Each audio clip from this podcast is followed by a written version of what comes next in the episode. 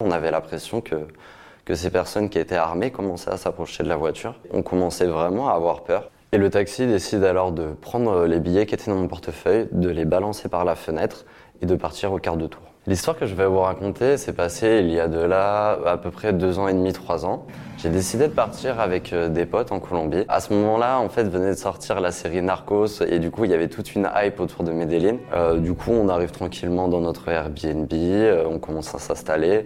Et vu que c'était un peu notre premier soir à Medellin, on était un peu euphorique et on a décidé un peu de boire et de sortir par la suite. On décide de sortir dans un quartier qui s'appelle El Poblado, donc euh, Gringoland pour les Colombiens. C'est un quartier où on peut retrouver énormément d'expats. Et quand on arrive là-bas, en fait, il était un peu tard et tout était fermé. Donc euh, on avait un peu le seum et on a décidé en fait d'aller voir un épicier qui était encore ouvert pour lui demander où est-ce qu'on pouvait sortir. Il nous explique qu'il y a un quartier qu'on devrait faire, qui est un quartier où on sort le soir à Medellin, qui s'appelle Marunchaga.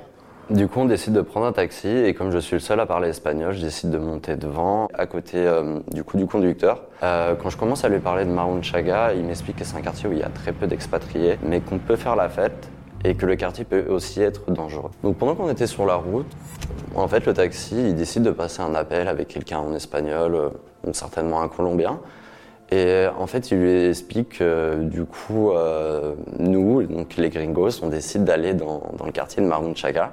Par la suite, j'ai pas vraiment compris ce qu'il a dit, mais la dernière phrase qu'il a sortie, c'était en mode on verra bien ce qui va se passer, et il a rigolé. Et sur le coup, euh, en vrai, je savais pas trop trop comment réagir, c'est-à-dire que vu que j'étais le seul à comprendre ce qu'il disait, je n'avais pas forcément envie de trop alerter mes potes qui étaient derrière. Donc je me suis dit bon bah il a l'air quand même assez posé, donc euh, autant aller jusqu'au bout, voir ce que ça donne et puis on verra bien. Donc on arrive dans le quartier de Marunchaga et on se rend compte qu'en fait le quartier c'est pas du tout comme Medellin, euh, ce qu'on avait vu avant, c'est-à-dire que le quartier est assez délabré.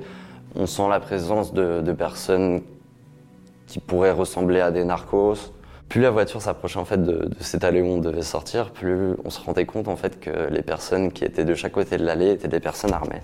Donc euh, la voiture s'arrête, on commence à se préparer pour sortir du taxi, et c'est là qu'on commence à sortir une sorte de, pression, c'est-à-dire que de chaque côté de la voiture, on avait l'impression que, que ces personnes qui étaient armées commençaient à s'approcher de la voiture, et on commençait vraiment à avoir peur. C'est-à-dire que du coup, les personnes qui étaient derrière moi n'étaient pas du tout au courant qu'on allait peut-être dans quelque chose de dangereux et venaient juste de remarquer. Donc il a commencé à avoir une petite panique dans la voiture. Donc je décide de sortir mon portefeuille pour payer le taxi et en fait j'avais l'impression qu'il y avait une sorte de pression qui, qui, commençait à avancer vers nous, que en fait les, narcos qui étaient sur le côté commençaient à se rapprocher de la voiture. Et le taxi décide alors de prendre les billets qui étaient dans mon portefeuille, de les balancer par la fenêtre et de partir au quart de tour. Euh, suite à cette incompréhension générale, on décide de rentrer à Gringoland. Là, on avait pris le taxi et à, à la fin du trajet, euh, le taxi me prend à part pour m'expliquer qu'en gros, il nous avait sauvé la vie, que les personnes qui se trouvaient dans cette rue euh, étaient tout simplement des narcotrafiquants et que même lui, il aurait rien pu faire vu qu'on était de nationalité française. Et du coup, il nous a demandé de l'argent. Du coup, après tout ça, on décide de prendre une navette pour aller direction une boîte qui était un peu plus loin que là où on était. C'est une sorte de bus ouvert euh, où du coup on peut s'asseoir sur les côtés. On commence euh, du coup à s'avancer vers la boîte, on passe sur un périph. Je commence à m'asseoir après que justement on ait fait un peu la fête dans le bus.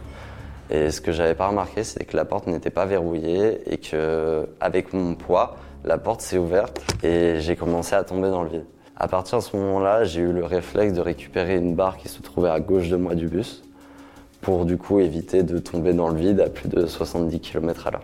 Et c'est là qu'en fait mes potes, ils, me regardent avec des grands yeux et ils me disent Putain, mais t'es pas passé loin en fait.